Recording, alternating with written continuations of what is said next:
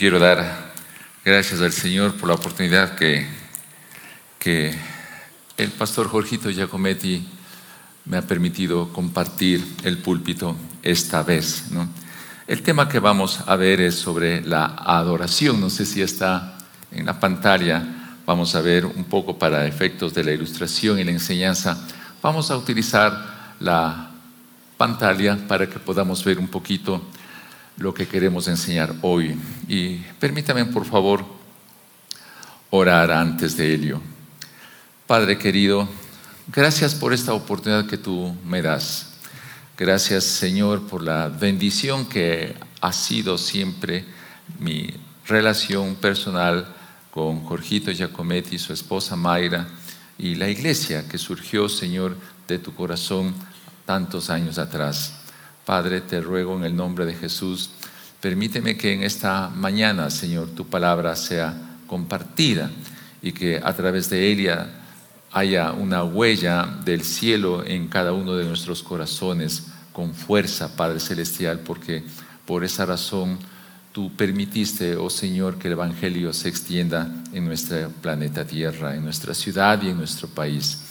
Gracias por lo que tú vas a hacer, Señor. Toma mi vida, Padre Celestial, en el nombre de Jesús, para la gloria de tu nombre. Amén. Amén. Tenemos ya, por favor, son tan amables por allá.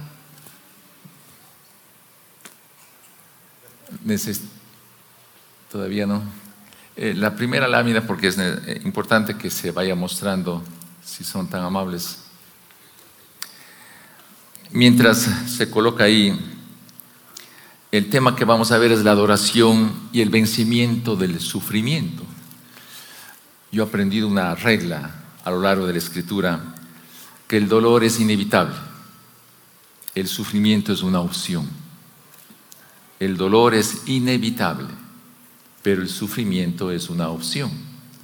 ¿Cómo podemos vincular la adoración y venciendo el sufrimiento? Hace algunos años atrás mi cuerpo protestaba mucho porque se afectó bastante mi salud. Hubo un tiempo en que, aunque no se dio mucho a conocer a la iglesia, pero yo tuve muchos problemas de salud. Y una de las formas como se veía este tema de mi salud agravada era mi tos. Yo tosía abundantemente, tosía bastante y, y, era para mí un sufrimiento la predicación porque tosía en las prédicas bastante. Y hubo un momento en que eh, les voy a contar un episodio y que gracias a, Jorgito, ¿no? al pastor de esta iglesia, pude vencer un problema de salud grave. Entonces eh, me venía ataques de tos donde no podía yo respirar. Y varias veces tuve que pedir auxilio al Señor que me permita respirar. Y un día estábamos en, un retiro en Santo Domingo de los Colorados de la Iglesia Nacional, donde con Jorgito pudimos ser compañeros de la Junta Directiva Nacional muchos años. Entonces, traten ustedes de imaginarse la escena. Compartíamos la, la habitación con Jorgito y otro pastor que ya estaba en la presencia de Dios. Yo empecé a toser y tosía y tosía sin control. ¿Y quién le agrada que en la cama de al lado esté alguien tosiendo con una fuerza muy fuerte? Entonces yo me levanté, sería la madrugada, me fui al baño y empezó esa etapa de toser y no podía yo respirar.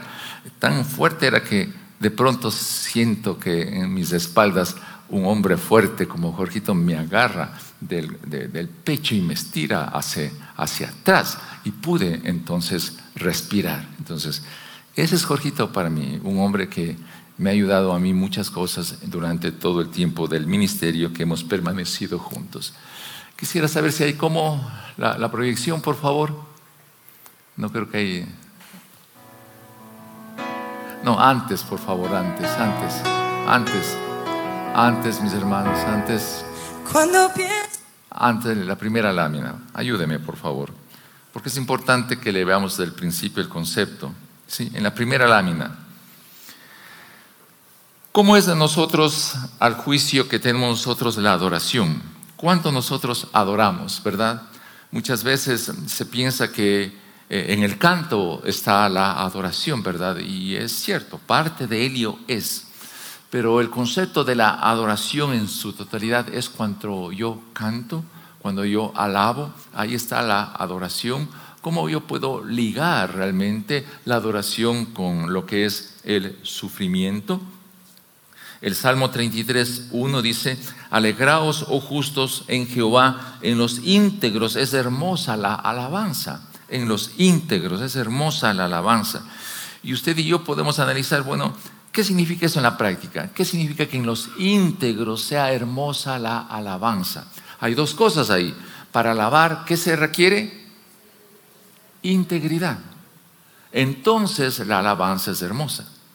Para alabar se requiere la integridad. Entonces es hermosa la alabanza. ¿Y qué significa integridad? Bueno, vuelve la pregunta, ¿no?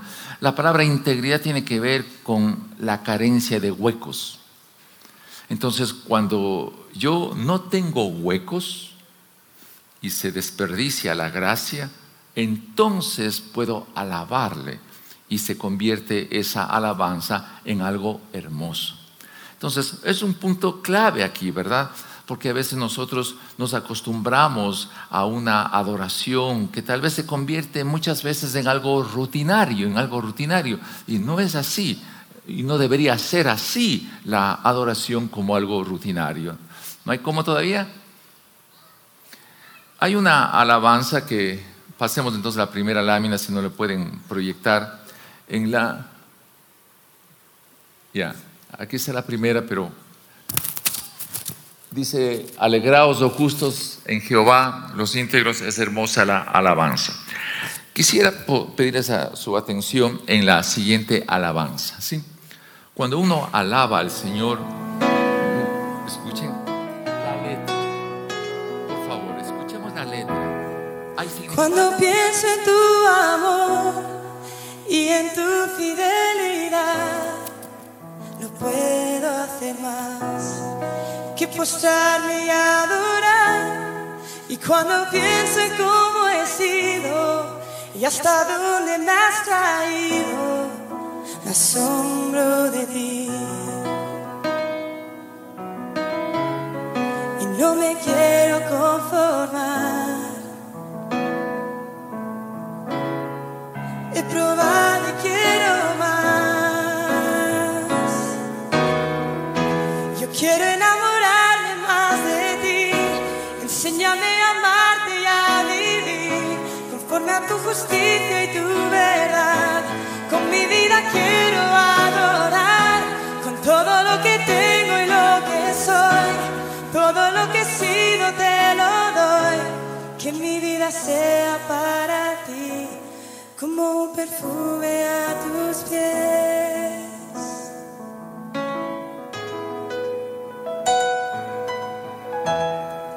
Cuando pienso en tu cruz y en todo lo que has dado, tu sangre por mí, por llevar mi pecado. Y cuando pienso en tu mano, hasta aquí hemos llegado por tu fidelidad. Y no me quiero conformar. He probado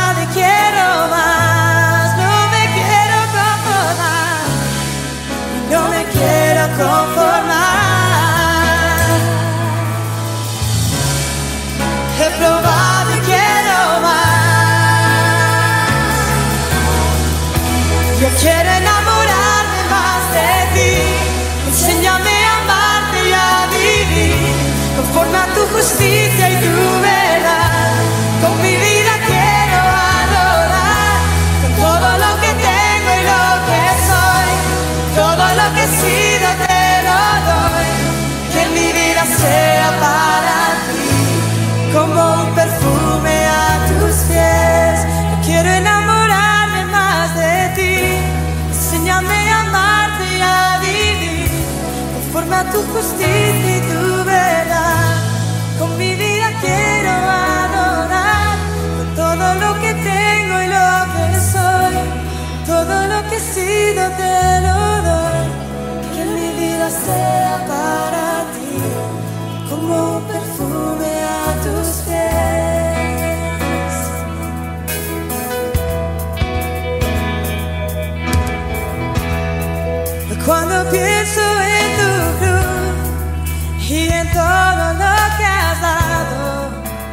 sangre por mí,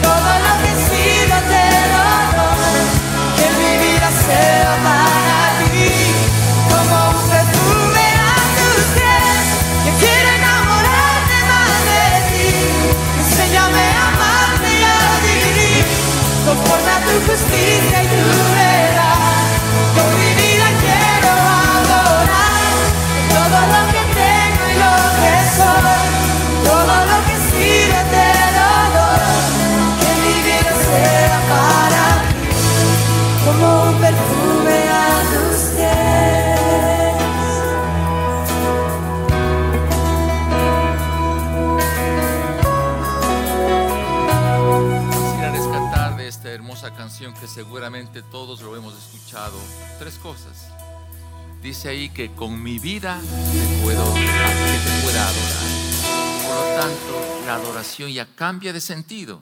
No está ligado exclusivamente en cantarle y en alabarle, sino en el estilo de vida que yo tenga delante de Él.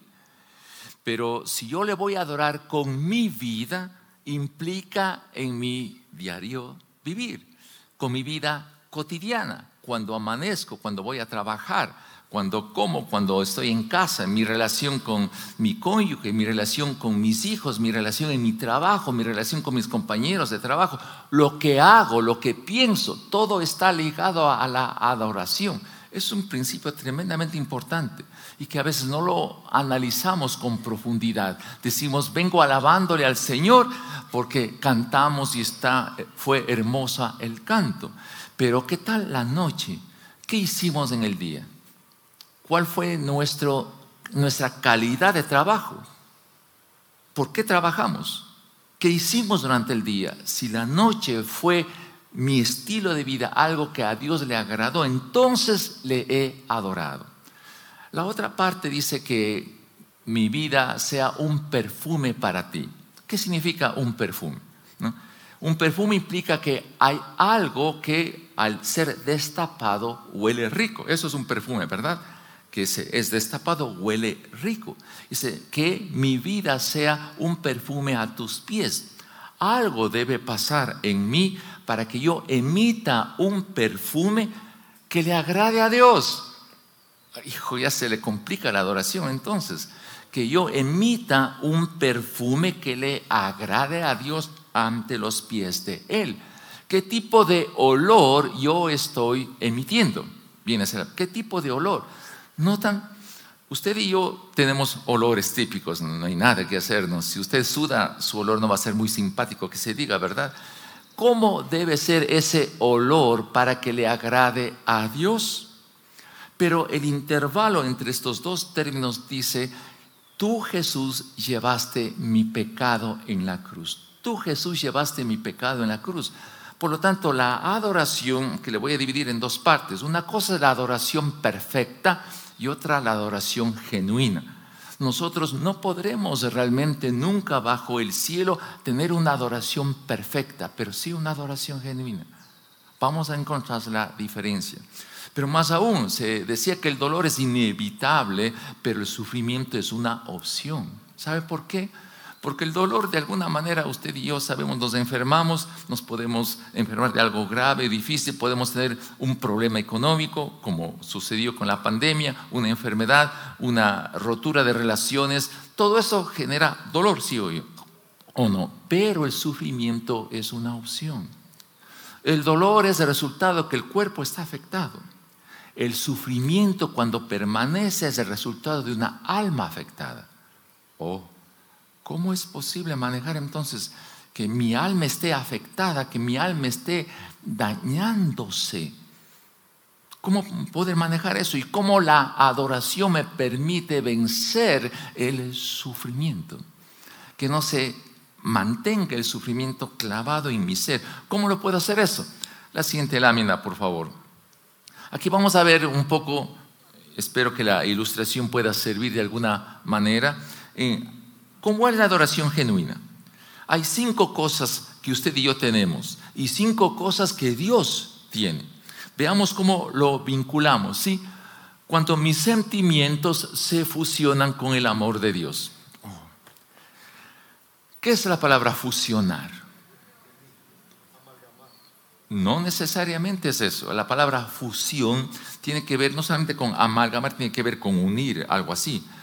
Es cuando, por ejemplo, nuestro sol, nuestra estrella brillante, el sol de todos los días, el hidrógeno se fusiona con otro átomo de hidrógeno y forman el helio.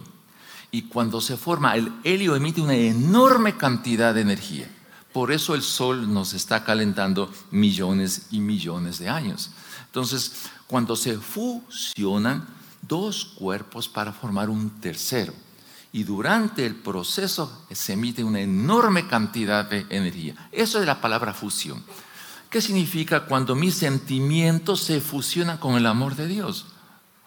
Híjole, a ver, que mis sentimientos, y usted y yo sabemos cómo manejamos nuestros sentimientos y los sentimientos que a veces nos agarran y que nos desvían de nuestro camino. Dice el texto, si yo quiero tener una adoración, adoración genuina, mis sentimientos cotidianos, ese tren, por así decirlo, que arrastro continuamente de mis sentimientos que suben y bajan, ¿verdad? Deben estar fusionados con el amor de Dios. ¿Cómo se hace eso? ¿Cómo se hace eso? Siguiente pensamiento, por favor. Vamos a coger cinco pensamientos. El siguiente pensamiento, cuando mis razonamientos se fusionen con la verdad de Dios. ¿Cómo soy yo? Yo soy lo que razono. ¿Sí o no? Soy, ¿Quién soy yo? Lo que pienso.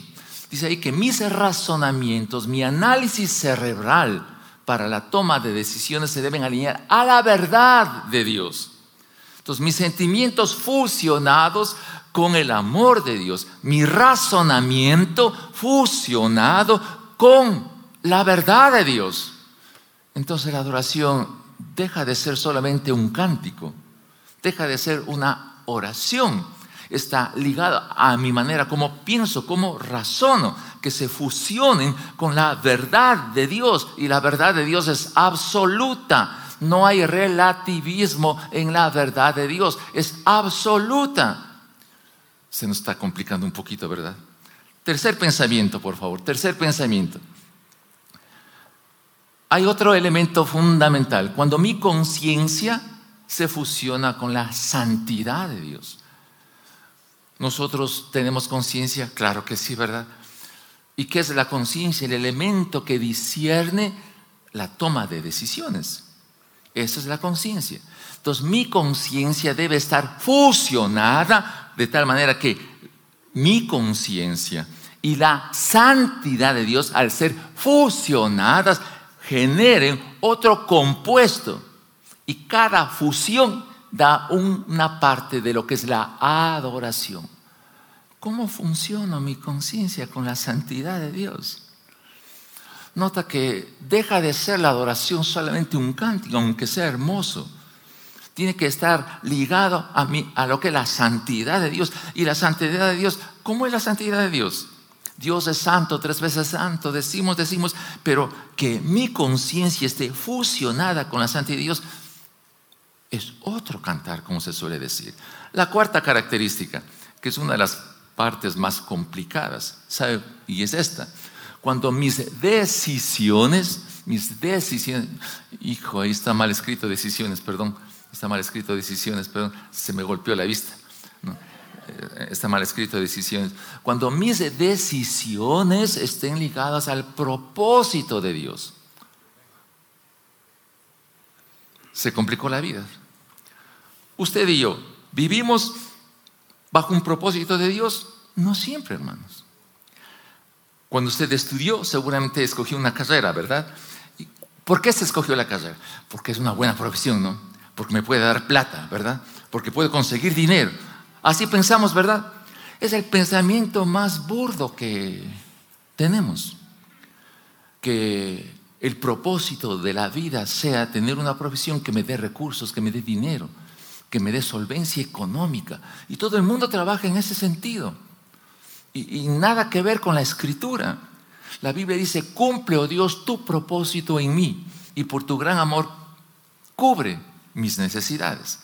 Entonces, lo que yo hago debe estar ligado al propósito de Dios. Por lo tanto, yo tengo que descubrir el propósito de Dios, no mis intereses, no mis sueños, no mis ideales. Mi vida tiene que estar alineada al propósito de Dios. Salmo 138, verso 8 cumple, oh Dios, tu propósito en mí. Y por tu gran amor, cuida la obra de tus manos. Por lo tanto, yo tengo que vivir de tal manera que el propósito de Dios sea el mío. Marcharon los sueños, marcharon las ilusiones, marcharon todo. Pero mire el concepto que dice, cumple, oh Dios, tu propósito en mí y por tu gran amor, cuida la obra de tus manos. Por lo tanto, el efecto de cumplir el propósito de Dios es el que me da mientras viva el cuerpo todo lo que yo necesito. ¿Necesito comer? Sí. ¿Necesito una vivienda? Sí. ¿Necesito un hogar, una familia? Sí. Todo eso me da cuando yo estoy correctamente en el propósito de Dios y me da bien y en abundancia. Pero el quinto, el quinto, el quinto propósito. Nosotros tenemos imaginación ¿Cuáles han sido sus imaginaciones? No me digan. Nos imaginamos nosotros cualquier cosa. Siempre nos ilusionó. Él se fue. Esa era la imaginación. Marchó la imaginación, ¿verdad? Cuando la imaginación está fusionada con la belleza de Dios. ¡Wow! Eso está muy complicado. Entonces, la adoración, mejor dejemos en los cantitos, en las alabanzas. Eso está más bonito, más práctico, ¿no verdad? Si mi imaginación se liga, se fusiona con la belleza de Dios, entonces la adoración es genuina. Nos hemos complicado. Y por no entender estos puntos, nuestra vida no cumple los estándares que Dios quiere. Y tenemos vidas amargadas. Y no digo que no haya sufrimiento que soportar ni dolor que enfrentar. Digo, si el sufrimiento es una opción, entonces yo puedo estar en medio de un dolor y no sufrir para evitar que mi alma se arrugue. ¿Tenemos o no el alma arrugada? ¿Cómo evidenciar? A ver, mi querida hermana, ¿cómo evidenciar que su alma esté arrugada o que esté herida. ¿Cómo? Con la queja, gracias. Oh, vecinita o amiga, ¿cómo estás? Sí, si tienes tiempo. Y empieza nuestra historia de dolor acumulada durante años. ¿Sí o no que hacemos eso? Porque vivimos resentidos y amargados toda la vida. ¡Qué lata! ¡Qué lata, hermanos!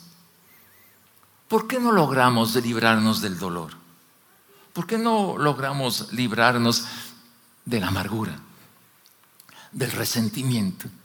¿Las amitas son resentidas? No, no, ¿verdad? Los hombres son más, somos más resentidos. ¿Qué dice usted?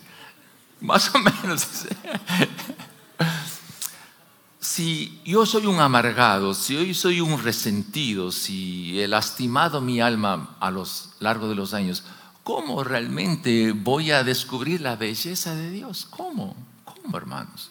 Frente a todo esto y rápidamente para pasar, no, la gran pregunta es, ¿cómo manejamos esos cinco elementos?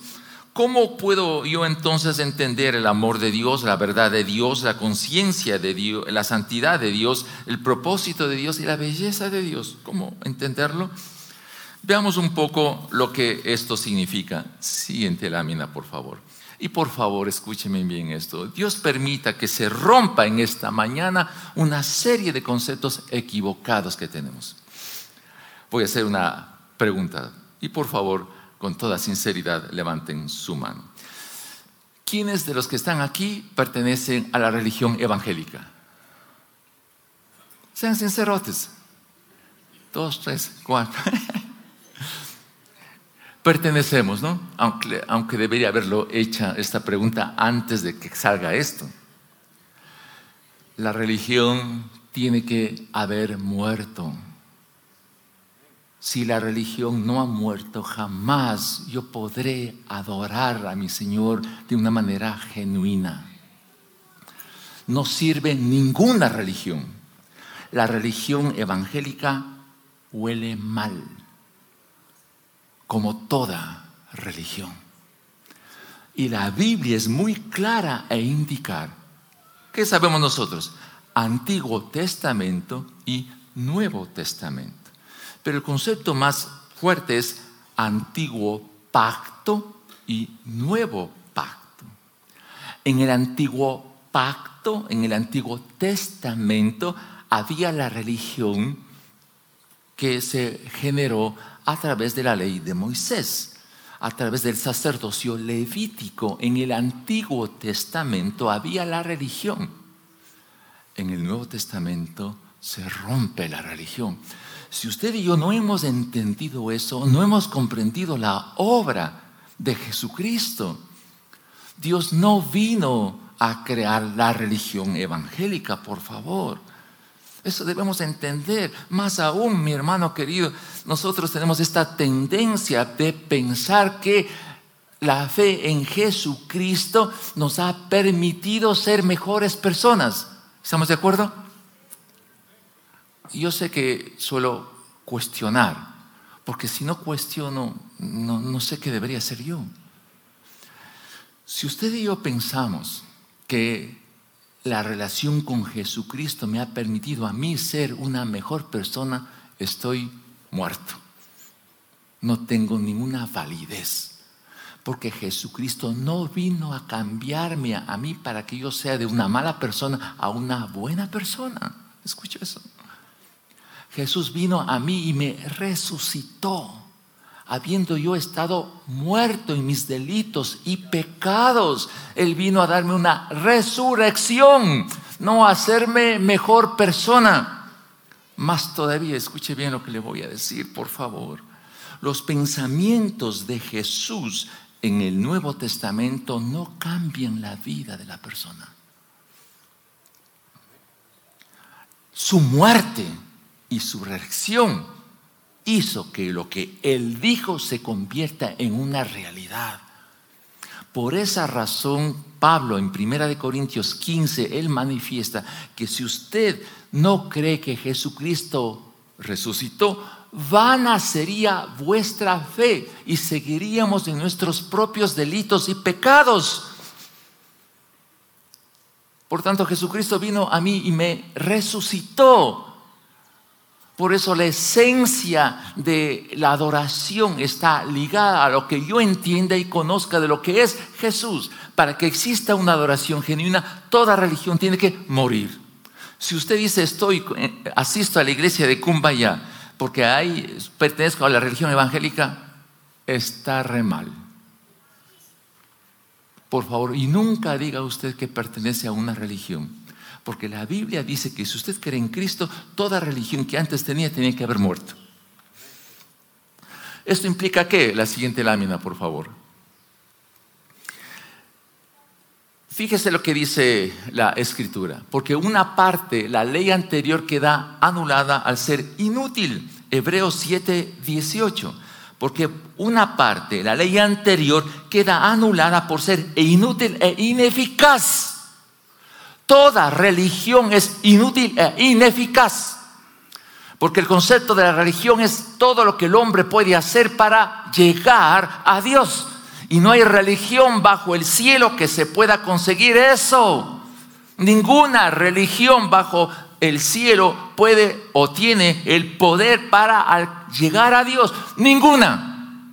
Y Pablo en el libro de Hebreos capítulo 7, versículo 18, lo muestra claramente. Por una parte, la ley anterior queda anulada por ser inútil e ineficaz.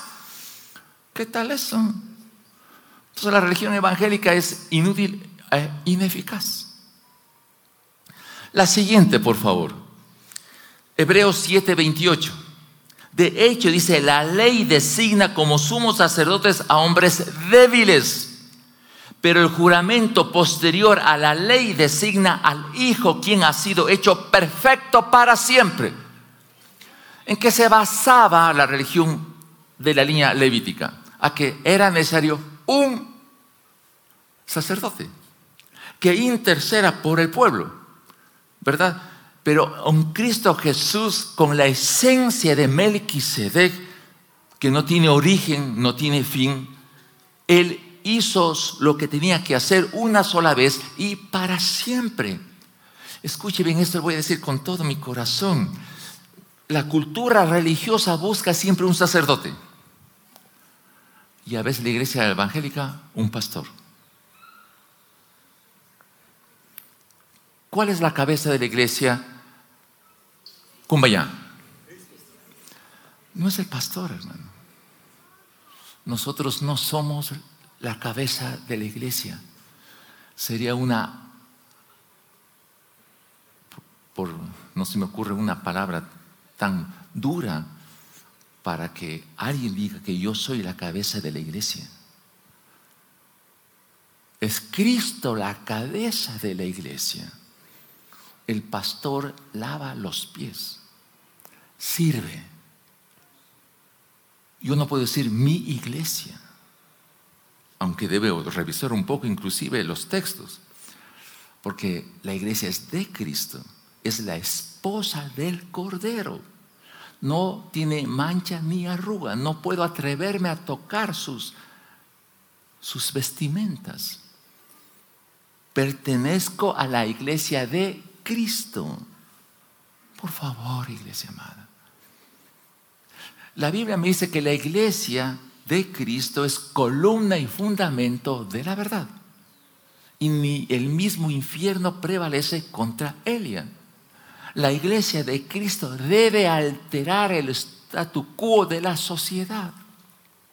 Imagínese un carro pesado, enorme inercia a alta velocidad. Esa es la sociedad. Destruye todo lo que está a su paso. ¿Qué hace la iglesia? Se monta en ese vehículo y sigue la misma inercia del vehículo o aplica los frenos. ¿Qué dice usted, mi hermano? ¿Aplica o no los frenos? Esa es la iglesia.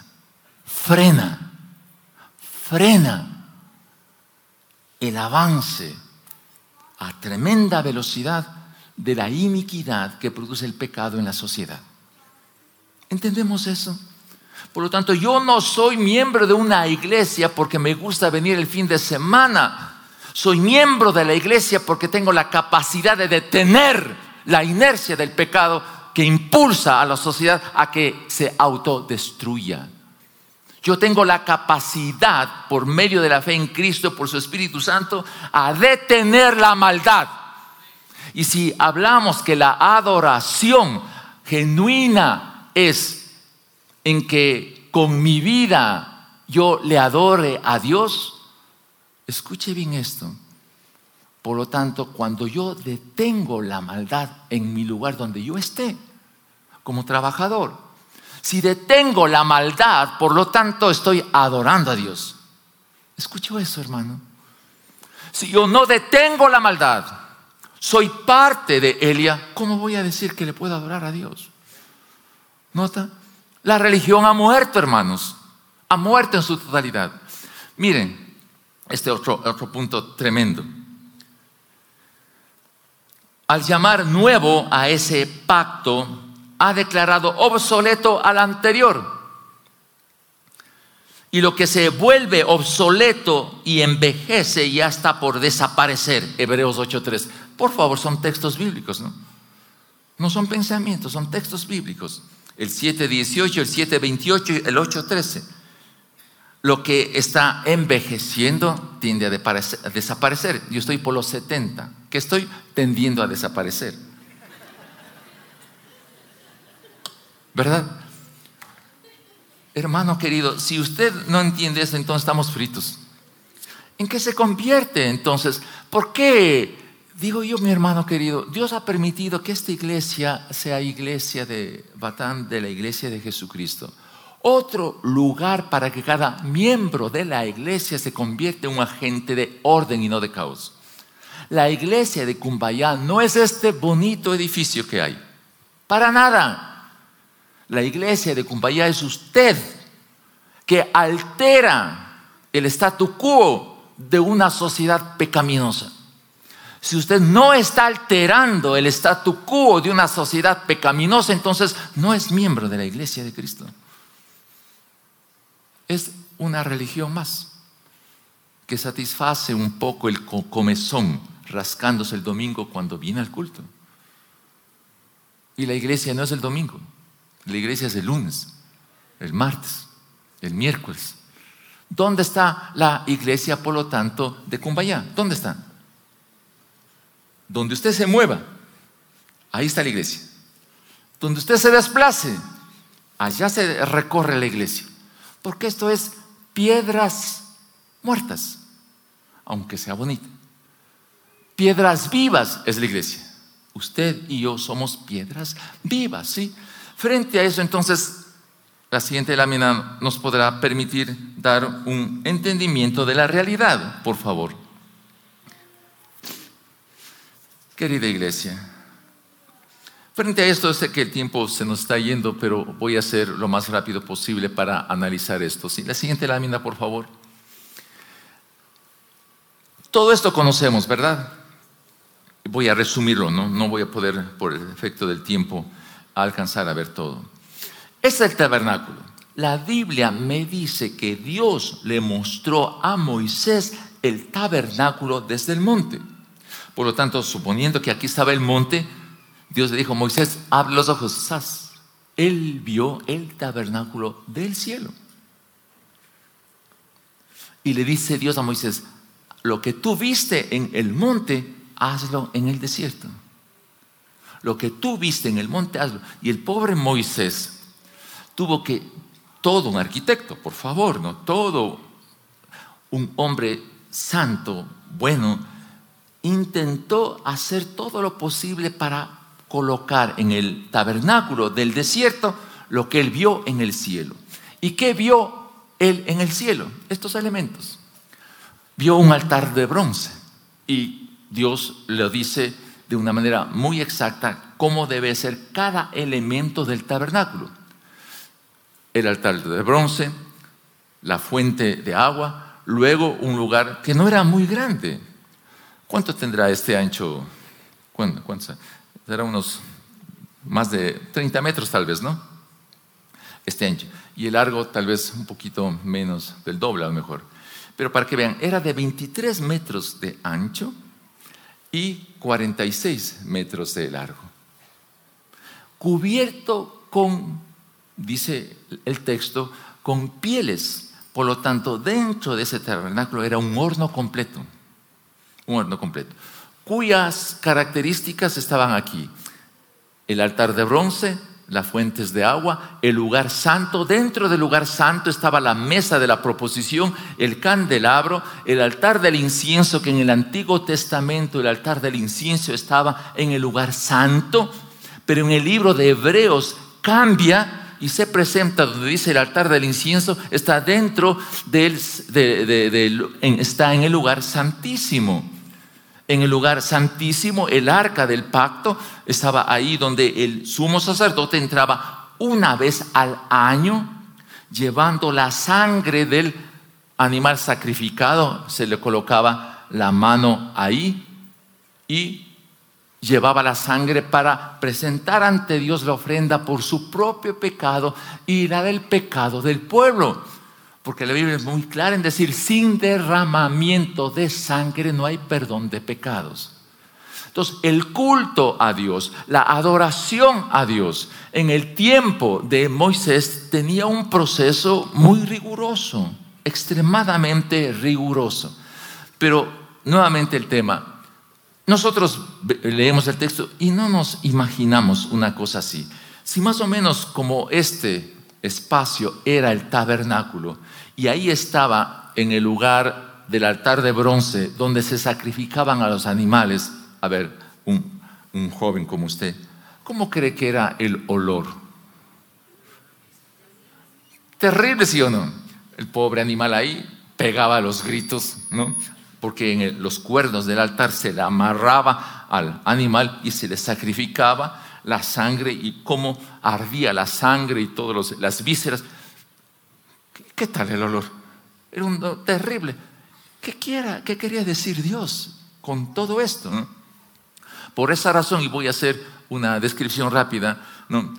fíjese que en, el, en la fuente, y si permiten por favor la otra lámina, ojalá, la otra lámina, para tratar de escribir esto fundamental, el Antiguo y el Nuevo Testamento. En el altar de bronce se le ubicaba al animal, pero en el otro lado, la conexión con el Nuevo Testamento, el altar de bronce del Antiguo Testamento representa la cruz del Calvario, que se buscaba en el Antiguo Testamento, un animal inocente, puro, sin enfermedad. Cristo en el nuevo pacto, Cristo murió como sacrificio por el pecado. El Cordero de Dios, tentado pero sin pecado. ¿Sabe qué dice el libro de Hebreos respecto a Jesús? que Jesús aprendió a obedecer por medio del dolor. ¿Cómo es eso? Que aprendió a obedecer por medio del dolor. ¡Wow! Siendo puro y sin mancha, aprendió a obedecer por medio del dolor. Por eso fue a la cruz. Y quiero ir poquito a poquito mostrando por qué usted y yo debemos adorar de manera genuina, aunque no de manera perfecta. Una de las partes más gloriosas es lo que se encuentra en Hebreos 10 del 5 al 7. Voy a resumir. Todos, ¿quién sabe Juan 3:16? A ver si alguien dice Juan 3:16.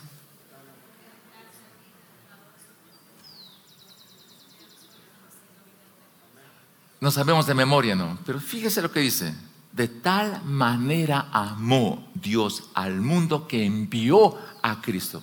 Entonces, le envió de algún lugar, pues, ¿no es cierto? De algún estado. Le envía a su Hijo para que todo aquel que en Él crea no se pierda, mas tenga vida eterna. Si Moisés vio en ese tabernáculo lo que era el tabernáculo en el cielo, ¿qué había realmente en el cielo? Cuando Jesucristo murió, y resucitó. En el libro de Hebreos 10, 5 al 7, dice el texto, ¿no? hablando Jesús, tú enviaste un cuerpo. ¿Escuchó eso?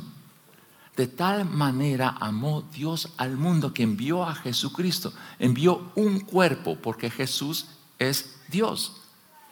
Fue hecho siervo, semejante a nosotros. Y cuando fue semejante a nosotros, se humilló en grado sumo y fue a la muerte y muerte de cruz. Por eso dice el texto de Filipenses capítulo 2, toda rodilla se doblará. Y eso es importante entender. Y toda boca confesará que Jesucristo es Señor, Quirios, para la gloria de Dios Padre. ¿Sabe qué hizo Jesús? Por eso todo lo del Antiguo Testamento era ineficaz. Jesús se presenta ante el Padre, al lugar santísimo, se presenta ante el Padre, escuchó eso y dice, tú Señor enviaste un cuerpo, el mío, a la tierra para que fuese el cordero sin mancha para que vaya a la cruz. Y yo voy, vengo a ti, no con sangre ajena, no con sangre de un animal inocente, vengo para entregarte mi propia sangre.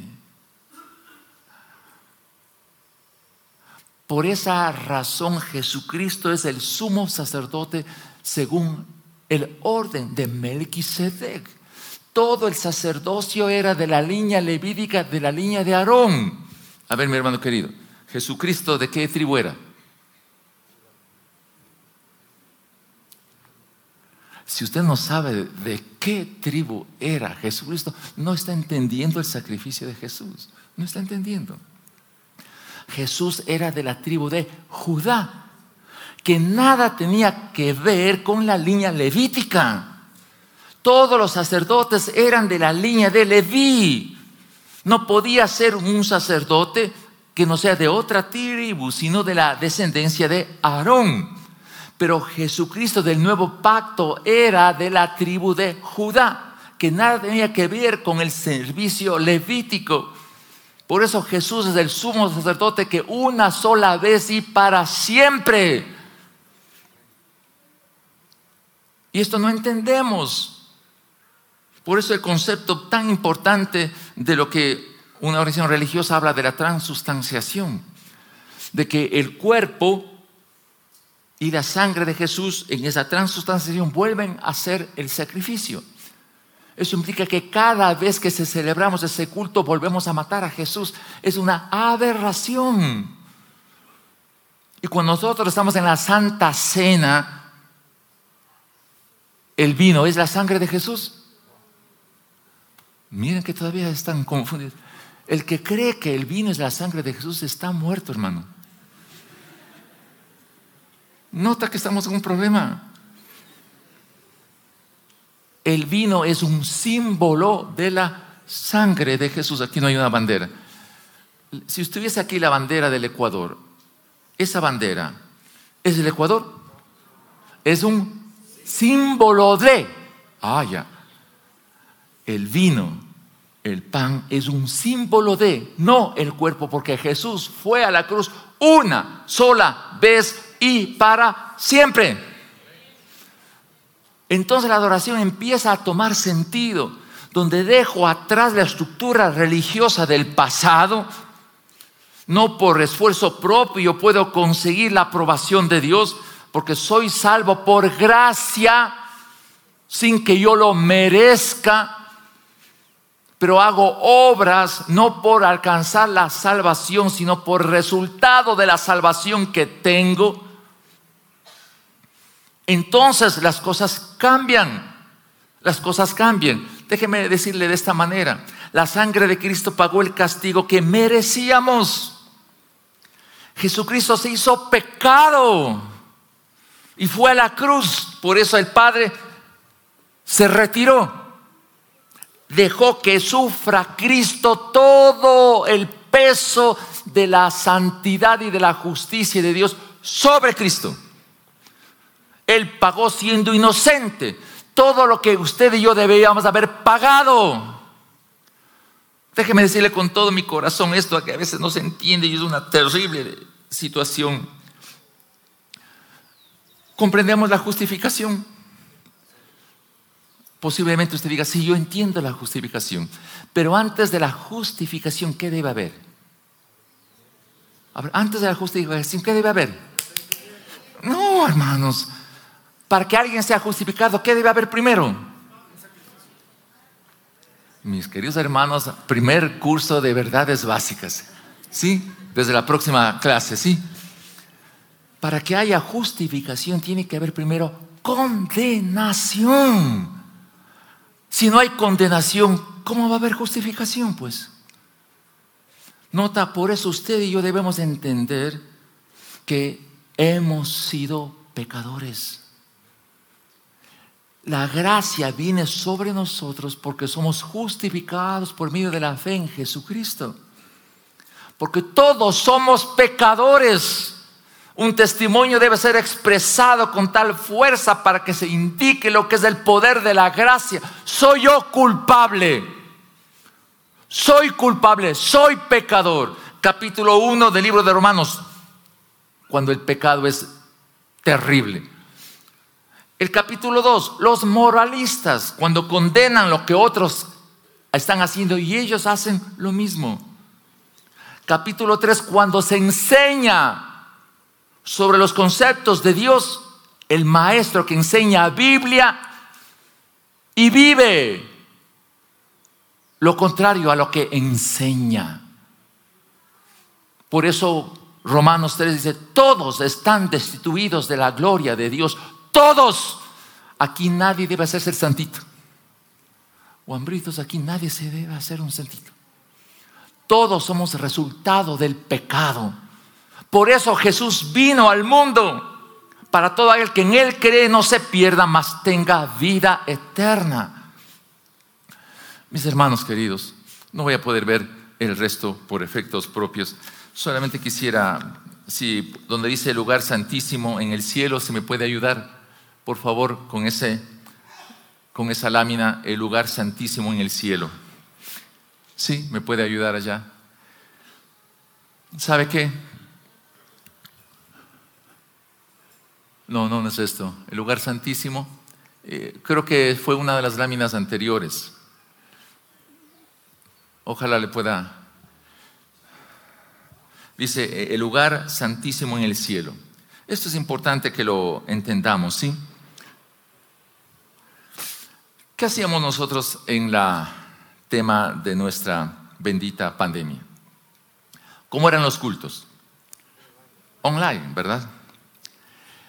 Una cosa es online, ¿no? Se puede ver todas las cosas bonitas, ¿no? La predicación, todo, pero nada que ver con lo que es lo presencial, ¿sí o no? Con lo presencial nos podemos tocar. Déjenme leerlo, por favor. No, no, por favor, el lugar santísimo en el cielo, mi hermano querido. De las, esta de aquí.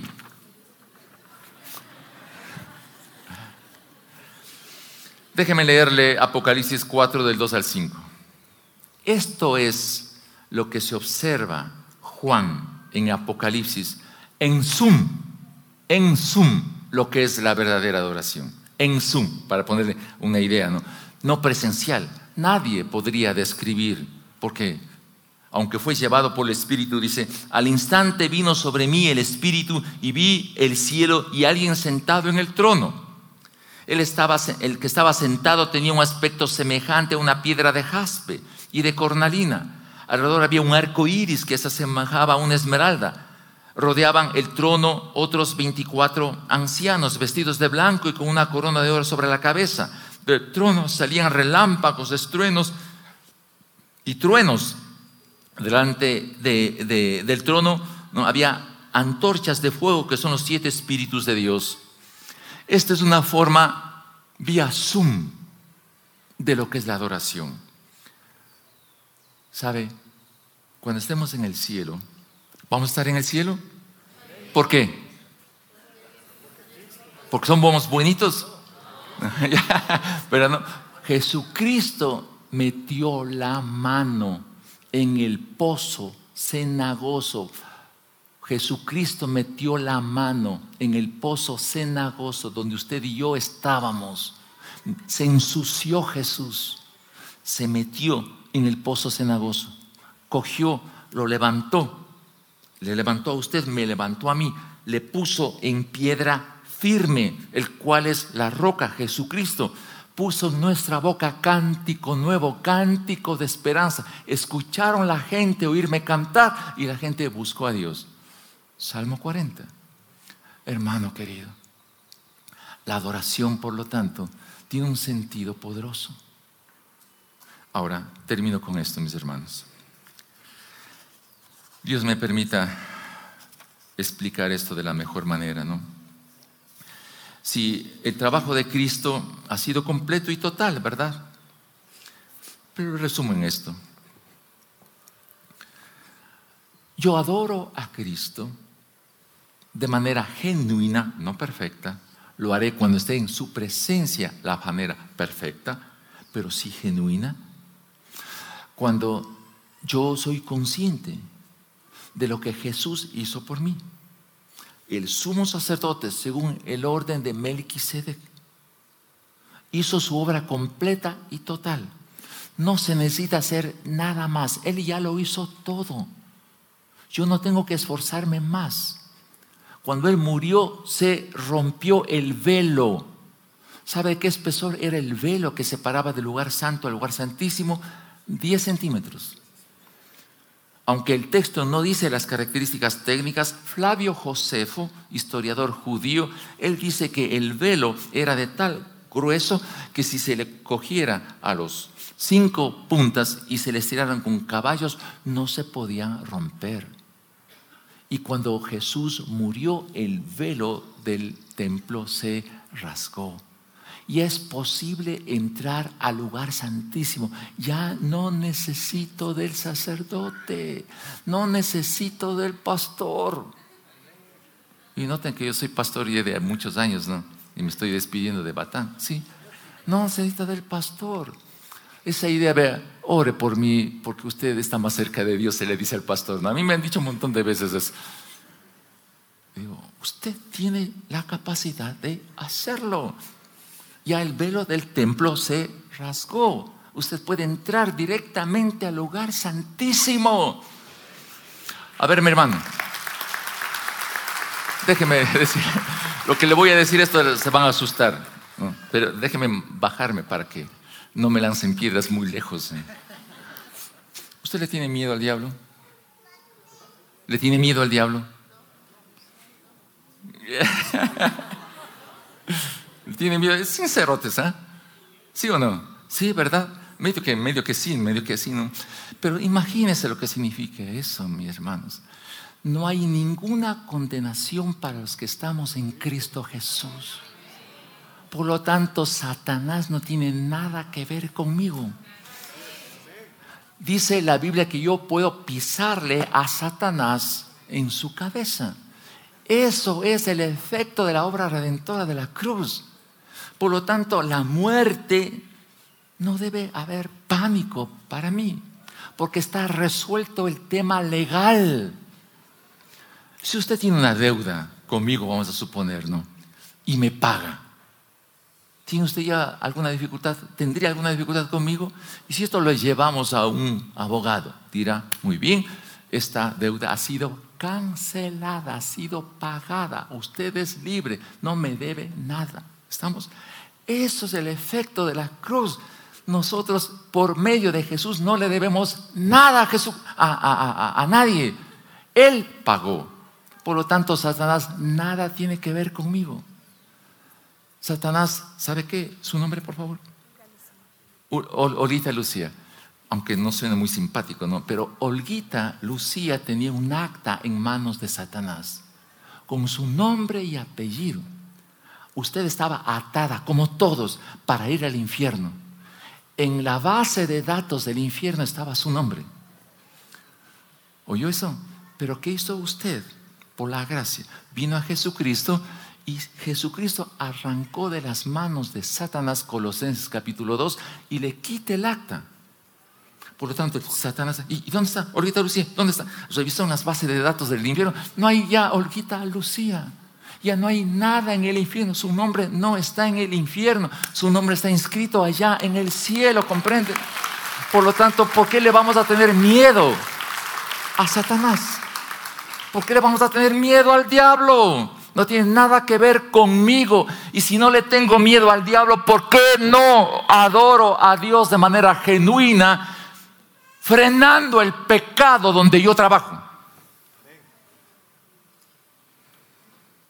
Si usted y yo no frenamos el pecado donde trabajamos en nuestro hogar, no estamos adorando a Dios.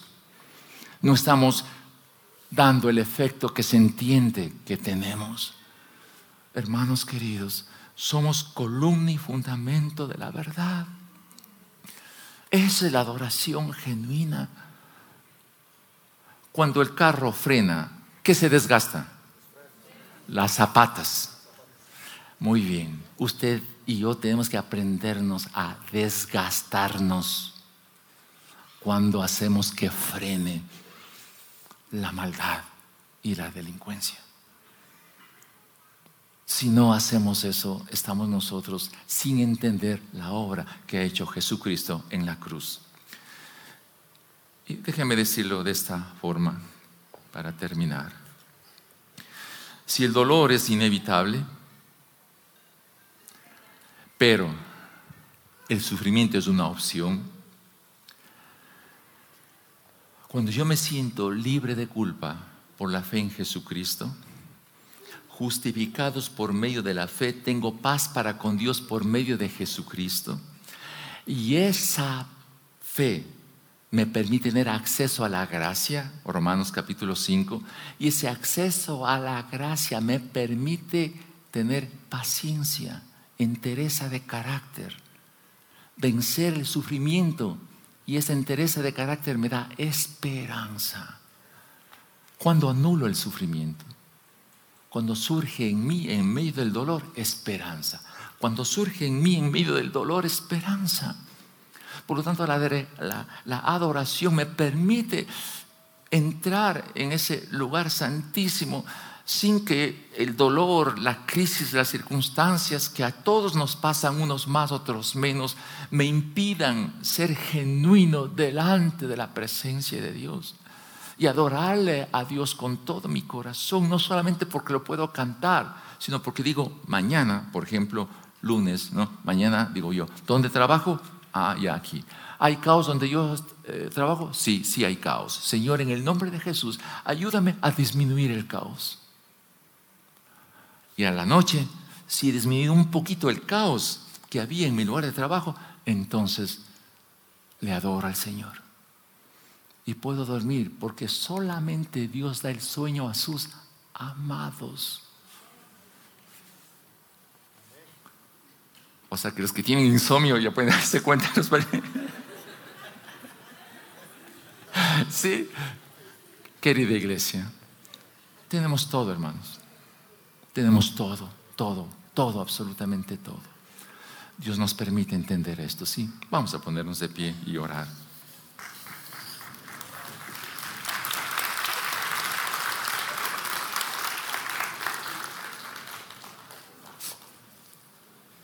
Señor, mis pecados han sido perdonados. Ya no requiero más ofrendas por el pecado. Si es así, tú Jesús, sumo sacerdote de la tribu de Judá, de la misma esencia de Melquisedec, fuiste al Padre y tú dijiste al Padre, vengo aquí, como dice el libro, a presentar un cuerpo con la sangre propia mía derramada por Juan, Pedro, María, Luis, todos los que estamos aquí. Vengo y te presento a ti, papá, dijiste tú Jesús, mi propia sangre para justificar a todos los culpables que creen en mí. Gracias, Jesús por haber hecho eso sin que nosotros lo merezcamos de ninguna manera. Ayúdanos, oh Señor, a entender esto. Permítenos adorarte, Señor, en espíritu y en verdad.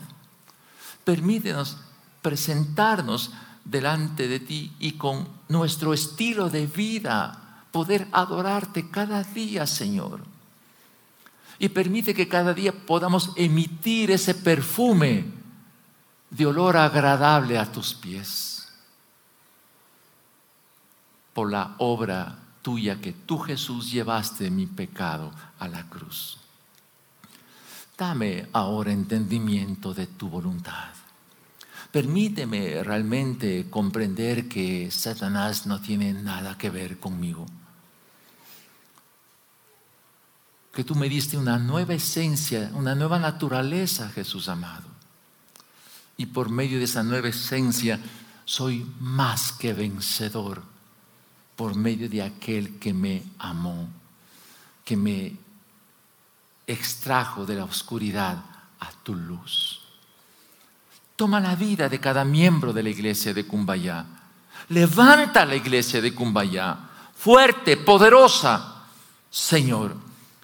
Que la iglesia de Cumbayá sea columna de hierro muro de bronce, ciudad fortificada. Que cada miembro de la iglesia de Cumbayá sea, Señor, agente de orden que busca de alguna manera frenar, Señor, la crisis que vivimos dentro de nuestra sociedad. Que cada miembro de la iglesia de Cumbayá enfrente el caos que hay en cada uno de su entorno y pueda tomar la decisión, cada uno, Señor, de enfrentar el mal, de detener la maldad, de dar cohesión a la sociedad. Como dice tu palabra en Jeremías, lucharán contra ti y no te podrán vencer,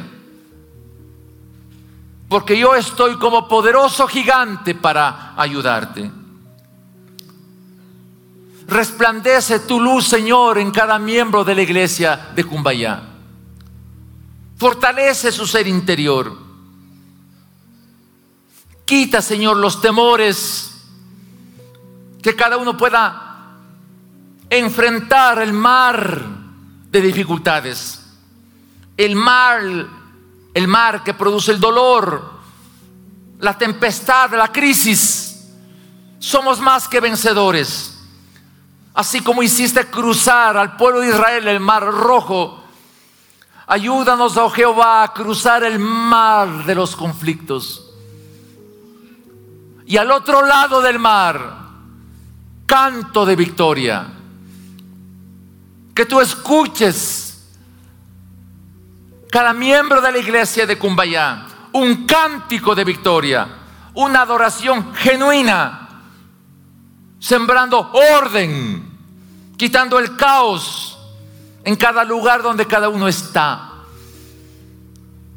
Señor, permite que cada miembro de la iglesia de Cumbayá declare con su boca que la religión ha muerto, que tú existes, Jesús, resucitado y vivo.